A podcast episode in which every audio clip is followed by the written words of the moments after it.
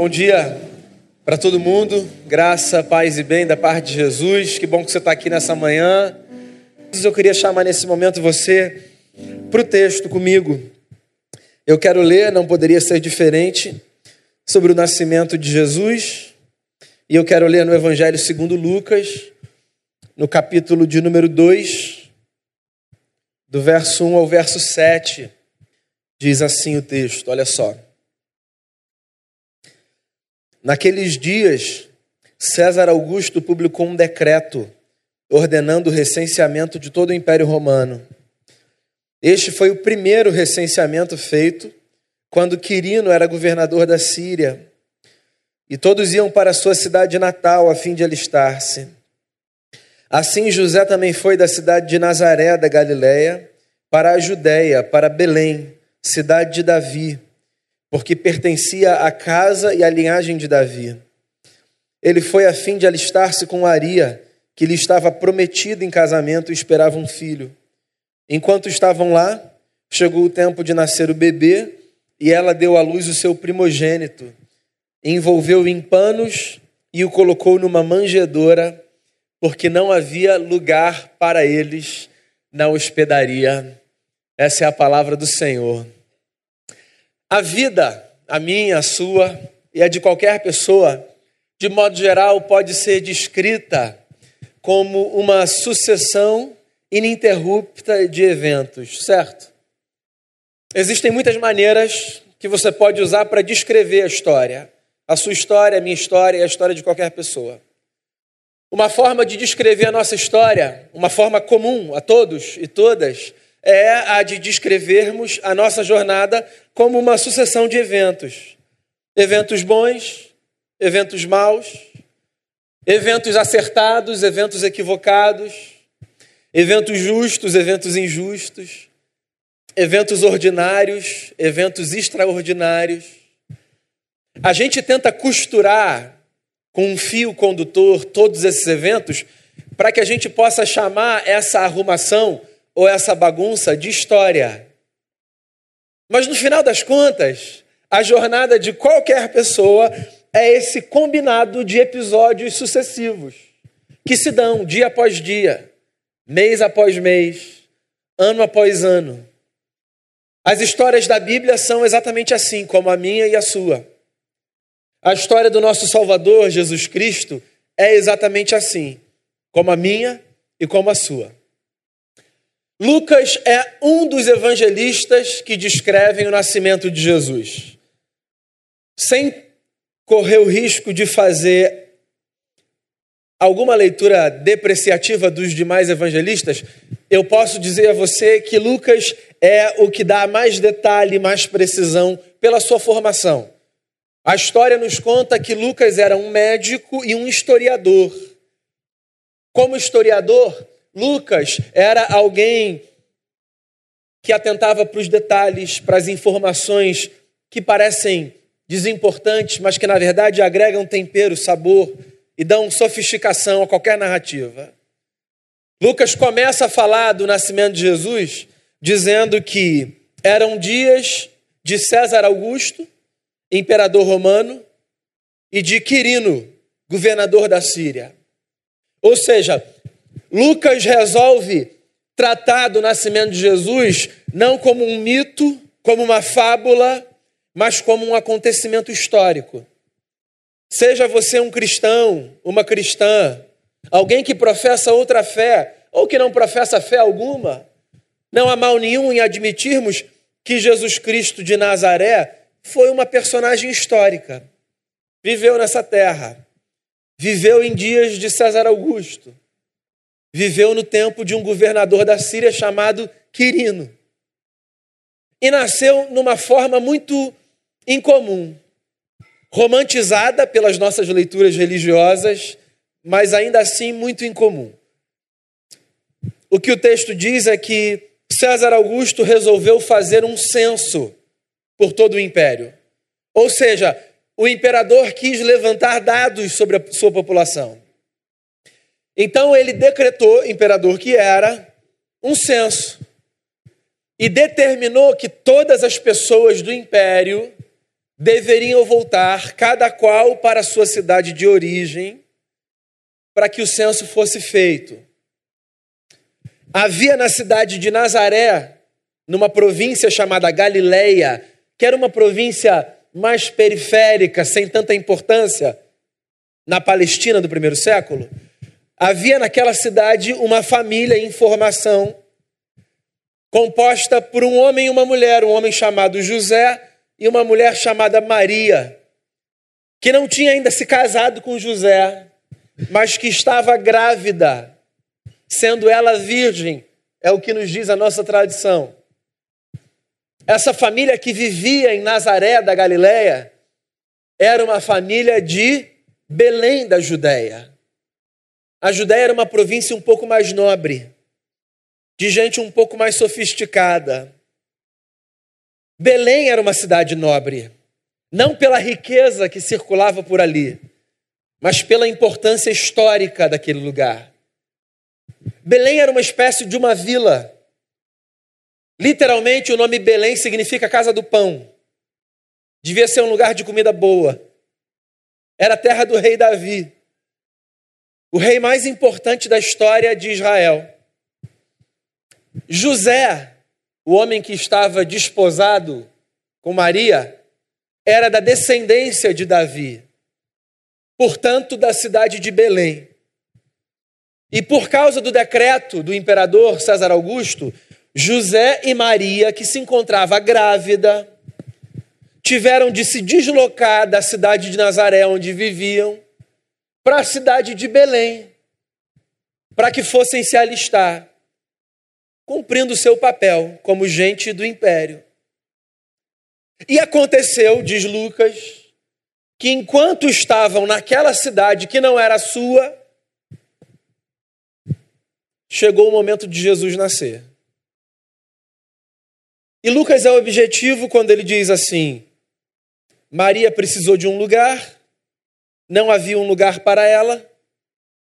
Jesus foi nascer numa estrebaria entre os animais. Essa é a história do Natal.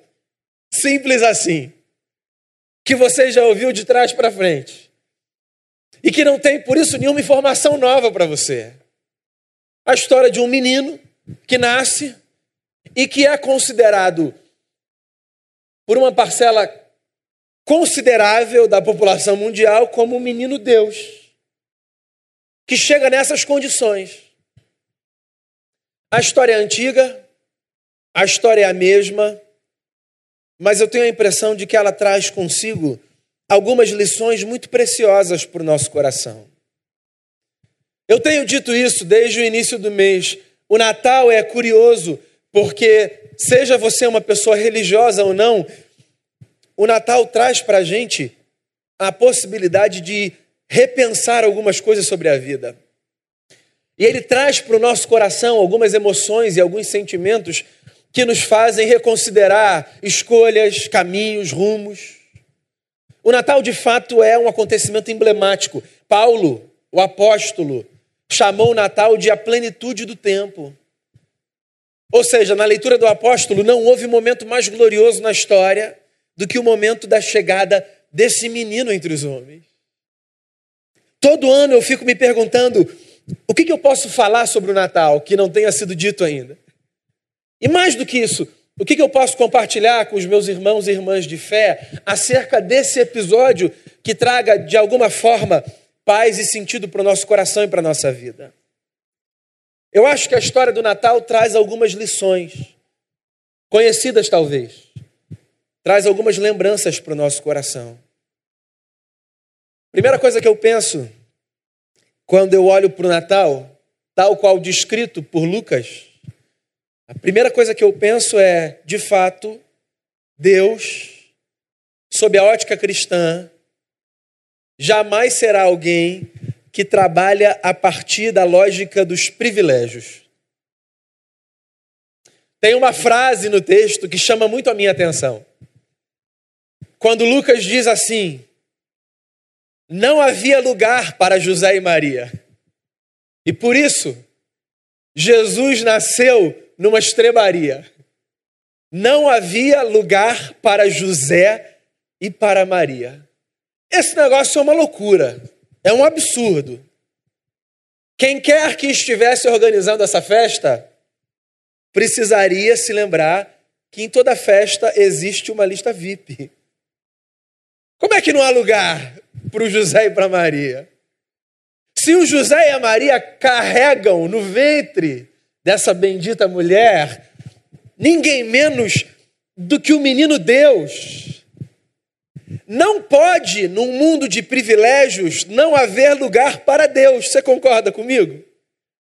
Pensa só: você organiza um evento, você faz uma festa, você recebe pessoas. Talvez você não torne isso explícito, mas na sua cabeça é possível que haja convidados e convidados. Tem gente que não pode faltar, porque a gente VIP. Tem gente que não pode ficar sem convite, sem lugar, sem mesa. Algumas mesas precisarão ficar marcadas com a plaquinha reservado. É um vexame fazer uma festa, na lógica dos privilégios, sem que determinadas pessoas desfrutem de um certo tipo de conforto. Ainda que outras tenham de pagar esse preço, entende? O nosso mundo se organiza assim. Nós nos organizamos classificando as pessoas a partir da sua importância. E veja bem, eu não estou dizendo que isso está certo ou está errado, eu estou dizendo que o nosso mundo se organiza assim.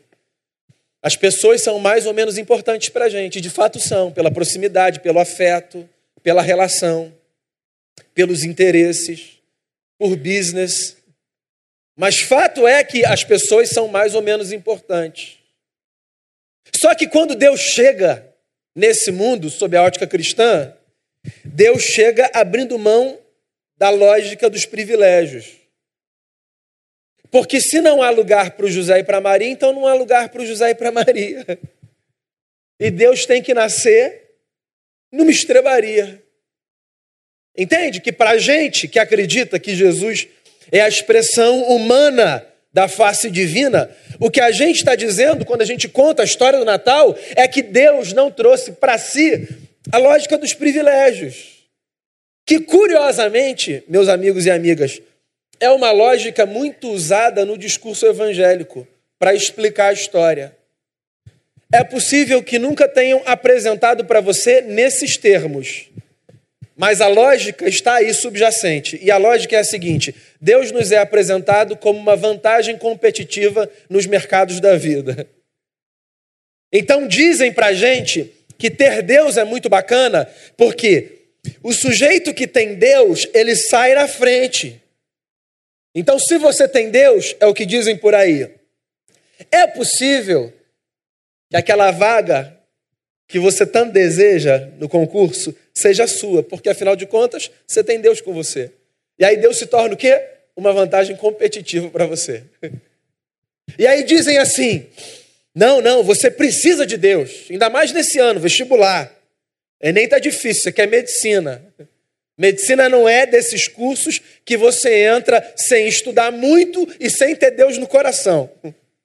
Então tenha Deus. Porque Deus vai te abençoar e daquelas poucas vagas com as quais você sonha na UFRJ, uma vaga vai ser sua. Por quê? Porque você tem Deus. E aí Deus é o quê? Uma vantagem competitiva no mercado. Aí falam assim para você, ó, você não comprou ainda seu presente de amigo oculto de Natal? Você tem que ir no Barra Shopping, dia 23, 6 horas da tarde, comprar o presente de amigo oculto. Você sabe que você não vai conseguir entrar no estacionamento, né? Aí o camarada diz assim: não, não, não, eu sou filho de Deus, vai ter a vaguinha do crente reservada.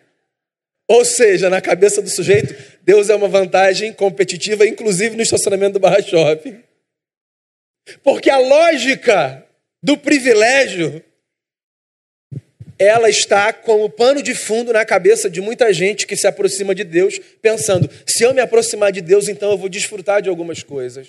Quando, na verdade, o Natal, da forma como é descrito, é a inversão dessa lógica. Porque José e Maria chegam numa cidade e eles vão batendo de porta em porta nos hotéis. Eles vão batendo de casa em casa e não tem espaço. Pela contingência, entende? Não é pela maldade, é pela contingência. Todo mundo teve que voltar para sua cidade natal. Belém era uma cidade pequena.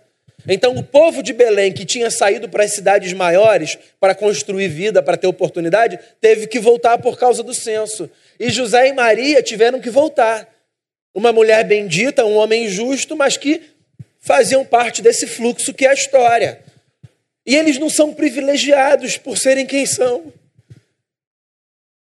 E é evidente, pela descrição que os textos fazem de José e de Maria, é evidente que eles não eram do tipo de gente que procurava dar a carteirada religiosa, dizendo: estou com Deus na barriga, não tenho espaço. É evidente que não. Mas eles vão passando de casa em casa e não tem lugar para eles. Isso não é romântico, isso não é bonito. Eu disse isso aqui já diversas vezes, todo Natal eu digo isso, né? Eu me lembro da minha infância, eu tive o privilégio de nascer no contexto da igreja, eu considero isso um grande privilégio. E eu me lembro das muitas cantatas de Natal que eu participei. A tia Célia está aqui, minha regente de cantatas da minha infância. É, eu e minha irmã fomos José e Maria. E aí eu me lembro entrando numa igreja, que era a igreja que eu congregava, lá no Grajaú, assim, talvez de corredor, a igreja tinha metade, e tem ainda, né, do nosso espaço aqui. E eu me lembro entrando com a minha irmã, né, a Marina com travesseiro na barriga aqui assim, a Maria, eu, José e a música cantando, né? E a gente entrava assim, batia na porta, né? Representando. E aí as pessoas falavam assim: não tem lugar. E a gente. E aí não tinha, não tinha, e aí a gente parou lá no presépio, lá, né? A gente parou na estrebaria e tinha manjedora, e aí Jesus sai da barriga e Jesus vai. E era tudo tão bonitinho. Na cantata é lindo, gente. Tenta visualizar. Na cantata é lindo, é um menino, uma menina com um travesseiro na barriga, dizendo: Não, tudo bem, não tem, tudo bem, vamos em frente. Mas pensa, pensa que o que a gente está dizendo é que quando a gente descreve a chegada de Deus no mundo, ou seja, o menino que é para a gente Deus, quando ele chega no mundo, ele não chega numa carruagem, ele não chega num foguete, ele não chega com glória, ele chega no meio da contingência da vida. Se não tem lugar, não tem lugar. Porque o Natal me lembra que Deus não trabalha a partir da lógica de privilégio. Então você não vai ser mais abençoado do que os outros porque você tem Jesus no coração. Ter Jesus no coração já é por si só a grande bênção. A presença de Deus na nossa vida não é uma vantagem competitiva. A presença de Deus na nossa vida é em si mesmo. A vantagem em relação a outra condição de vida que não tem a ver com circunstâncias materiais, tem a ver só com o fato de que, porque a gente descobriu Deus na vida, a gente ganhou um outro sentido. O que não me coloca melhor do que o outro, me coloca melhor do que a mim mesmo numa outra condição. Entende? Essa eu acho que é a primeira lembrança que o Natal de Jesus me traz. O Natal me traz outra lembrança. Tem outra lição que eu tiro do Natal o Natal me faz lembrar que quando Deus, para a ótica cristã, resolve se identificar com a gente, ele se identifica com a gente não na nossa força, mas na nossa fraqueza. O que é muito subversivo para as lógicas religiosas. Porque, de maneira geral, para as religiões, inclusive para a religião de Jesus, Deus está associado à força. Quem é Deus no nosso imaginário? Deus é o Todo-Poderoso. Basta que você veja o filme do Jim Carrey. Deus é aquele que, que pode fazer tudo, que chama as coisas à existência, que organiza o que está desorganizado. Deus, no imaginário humano, é um ser forte, ou um senhor de barba branca, sereno, num trono, o que por si só representa poder, ou um ser muito forte. Esse é Deus para gente. Então nós concebemos Deus como aquele que nos faz triunfar nas lutas. Nós concebemos Deus como aquele que resolve problemas. como aquele que garante vitórias. E por aí vai. Mas Lucas, quando fala de Deus, diz que Deus chega na fragilidade de uma criança. O que é muito simbólico. Mais do que bonito, é simbólico. Isso nos faz lembrar que Deus, quando se identifica conosco, se identifica conosco não na nossa força, mas na nossa fraqueza. Não na nossa segurança, mas na nossa vulnerabilidade. Não no que há de melhor e mais grandioso, mas no que há de mais frágil, mais sensível. Dos estágios da vida, poucos, se é que há algum, das fases da vida, se é que há alguma, poucas fases nos lembram tanto da vulnerabilidade da fragilidade quanto a fase, quanto a fase, perdão, da primeira infância. Né? O que pode ser mais frágil e o que pode demandar mais atenção e mais cuidado da nossa parte do que uma criança que acaba de nascer.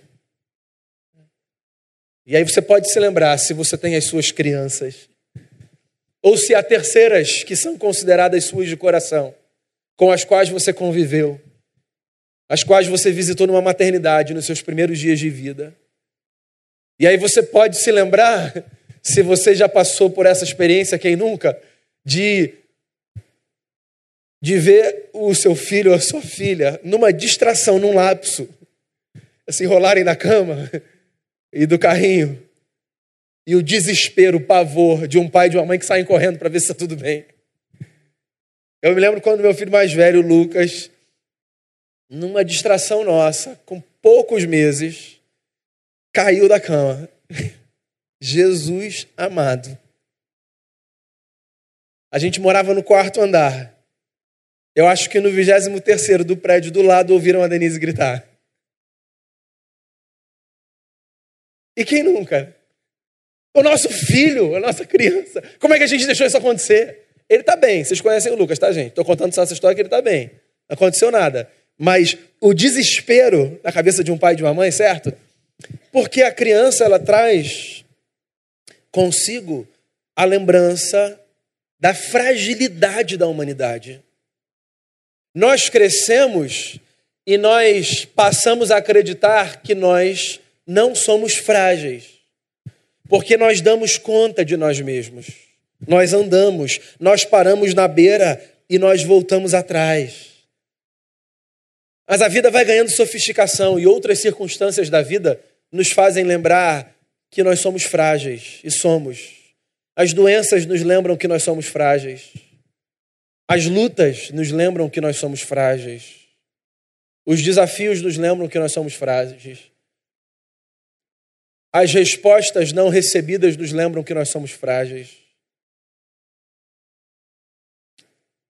E eu concordo com um sem número de irmãos e irmãs que, estudando os textos e as tradições, insistem em dizer: é na nossa fragilidade que Deus se identifica conosco. Eu me lembro de John Stott, um pastor anglicano do século passado, falecido em anos recentes, que disse assim: Eu jamais poderia crer num Deus não fosse pela cruz. Porque como acreditar num Deus imune à dor e ao sofrimento?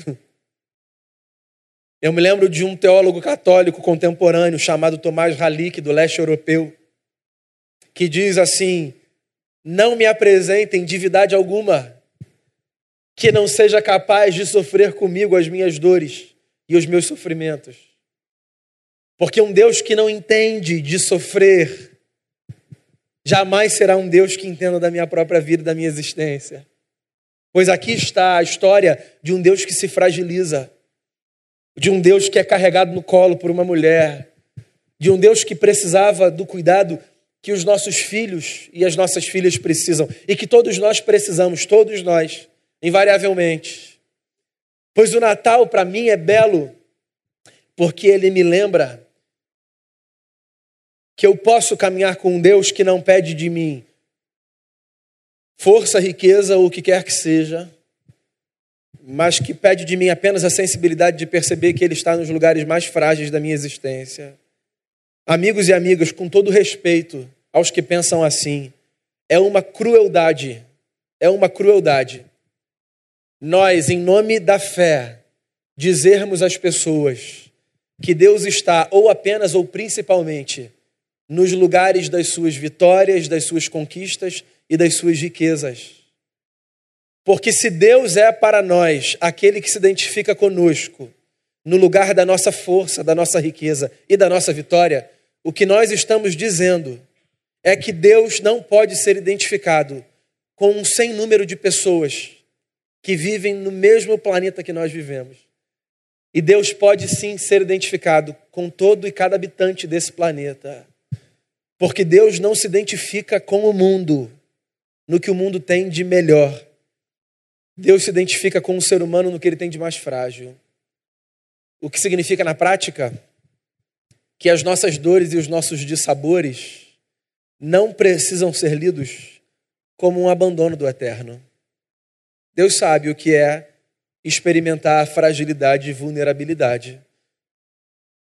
Disse Leonardo Boff, e eu já citei 897 vezes: todo menino quer ser homem, todo homem quer ser rei, todo rei quer ser Deus.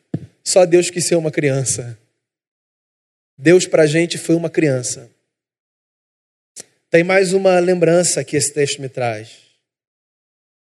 Esse texto do nascimento de Jesus me faz lembrar que, além de não trabalhar a partir da lógica dos privilégios, e além de se identificar comigo e com você na nossa fraqueza, Deus, o Senhor, quando chega nessa terra, para nos lugares mais improváveis e impensáveis. Porque, como eu disse, quando falava da minha experiência encenando José ao lado da Marina, encenando a Maria, Deus parar numa estrebaria não é uma coisa bonita. É o absurdo do absurdo, o escândalo do escândalo. É a subversão da subversão. Se a história fosse contada em 2019, pensa no nível do escândalo. O que os discípulos de Jesus, 60, 70, até 90 anos depois desse acontecimento, estariam dizendo seria o seguinte: versão atualizada do Natal, tá? Eles diriam o seguinte: e José e Maria chegaram no Rio de Janeiro, vai. E foram nos hotéis. E estava tudo cheio. Perto do Réveillon, sabe como é. E procuraram Airbnb, zero vaga. E tudo que sobrou para o José e para Maria foi terem Jesus debaixo de um viaduto. Essa é a versão atualizada do texto. Então você pode pensar na estrebaria e no presépio que você tem montado na sua casa, talvez que eu tenho na minha ali, bonitinho como uma versão antiga, romana, provinciana, do que hoje seria uma família vivendo debaixo de um viaduto. O José e a Maria, em Belém, são o equivalente do contexto do nascimento de Jesus de uma família que está debaixo de um viaduto. E a família debaixo do viaduto é, salve algum engano, a família invisível. Quando a gente quer ver Deus, para onde a gente olha? Eu vou dizer para você um lugar para onde a gente não olha. O lugar para onde a gente não olha quando a gente quer ver Deus é para debaixo do viaduto. Porque para a gente é impossível que Deus esteja debaixo do viaduto. Mas o Jesus que nasce numa estrebaria é a lembrança de que Deus está, inclusive, com aqueles que estão debaixo do viaduto. A lembrança que o Natal nos traz, se o Natal foi o que Lucas disse que o Natal foi, eu acredito, não tenho razões para não acreditar, é que Deus, quando chega a esse mundo, chega nos lugares mais improváveis. É de que Deus, quando nasce na história, porque o Natal pode ser um símbolo dos muitos nascimentos de Deus nas nossas vidas, Deus, quando nasce na história, Deus abre mão da sofisticação dos lugares que simbolicamente nós diríamos seriam os principais lugares onde Deus está. Então a gente pensa onde Deus nasceria? 2019. Nada menos do que uma perinatal, vamos combinar? Tem que ter um quarto no quinto andar da perinatal para Deus. Não tem, não tem discussão. Deus tem que nascer na perinatal. Para cima. E aí Deus nasce numa estrebaria. E aí Jesus chega ao mundo debaixo de um viaduto. Que, de novo, é um escândalo e um símbolo. É uma lembrança. E a lembrança é uma só. Onde quer que haja um homem justo e uma mulher santa, dispostos a trazerem o eterno para a história, então ali Deus nascerá. O que me faz pensar duas, três ou dez vezes antes de olhar para alguns lugares e dizer assim: ali, Deus jamais estará ali. Calma, larga as pedras. Levante suspeitas sobre as suas certezas. É possível que Deus esteja chegando justamente no lugar onde você tem certeza que Deus jamais estará. Porque se o Natal é o Natal, e se Deus é esse menino que chegou, então é possível que a história seja radicalmente diferente da história que querem nos fazer acreditar. Deus, amigos e amigas, não financia lógicas de privilégios. Você pode ter a história mais bonita, você pode ter a história mais sofisticada, você pode, inclusive, ser a pessoa que está no outro extremo, ter a história mais feia e mais simples. Deus chega onde Deus chega, a despeito da sofisticação ou da simplicidade. Porque Deus Deus joga para escanteio a lógica do privilégio e da vantagem competitiva. Ter Deus na sua casa não é aquilo que você precisava para a sua vida deslanchar. Ter Deus na sua casa é um privilégio, porque ter Deus na vida é um privilégio. E a benção é essa. E se você passar no concurso, você pode até dizer obrigado, Senhor, porque como a gente vê a vida, Deus está por detrás dos atos, assim a gente descreve, né? Mas se você passar num concurso, possível que seja porque você estudou, entende? E se não passar, não é porque Deus não abençoou. É possível que seja porque alguém fez aquela questão que você perdeu. É, é contingência, faz parte da vida. Então, quando você diz assim, eu vou levar Deus para mim, é para você ter Deus no coração. Ponto. Não é para você ter a carta na manga e dizer assim: ah, aquela vaga no Barra Shopping vai ser minha.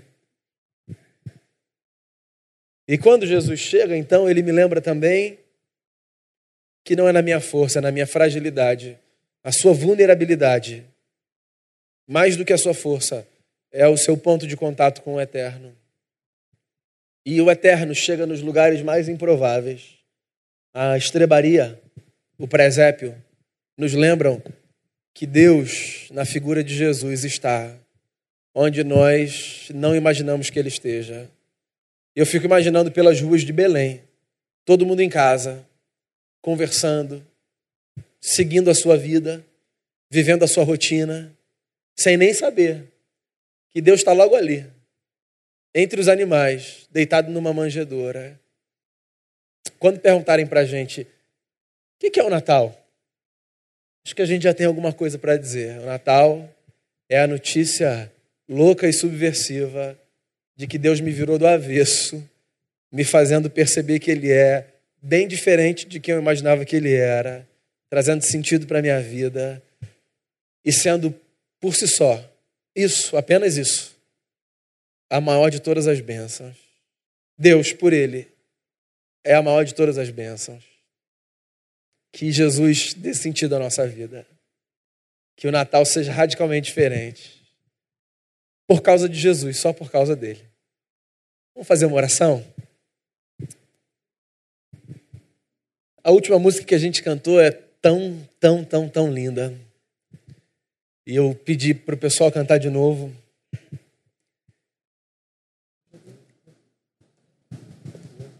Eu queria que você ouvisse essa canção e que você pensasse no que você ouviu e que num gesto de gratidão, que aí no seu lugar você agradeça pelo que você tiver de agradecer. O Natal é essa época, né? A gente agradece. Se é uma prática sua, enquanto você ouve essa canção, faça a sua oração. Agradeça a Deus. Agradeça a Deus por ser quem Ele é. Agradeça a Deus por cuidar da gente. Agradeça a Deus pela força, mas agradeça a Deus também pela vulnerabilidade. Faça a sua oração e ouça essa canção. O Eterno não se esqueceu de nós. Obrigado, Senhor. Obrigado pela lembrança de que a gente tem o Senhor na vida e essa é a maior bênção. Essa é a maior bênção que a gente pode receber. Há tantas coisas que a gente chama de bênção nessa vida. E lembrar no Natal, como foi lido no começo dessa celebração, que o menino que nasce se chama Emanuel, que significa Deus com a gente. É um grande privilégio. Seja bem-vindo na nossa vida, Senhor. Faça morada no nosso coração. Encha a nossa casa, encha a nossa família da paz, da alegria, da presença que só o teu Espírito pode dar. Eu queria fazer esse pedido ao Senhor nessa manhã, que a nossa vida tenha sentido por causa da presença do Senhor. Eu quero te agradecer pelas muitas bênçãos recebidas. Em nome de Jesus.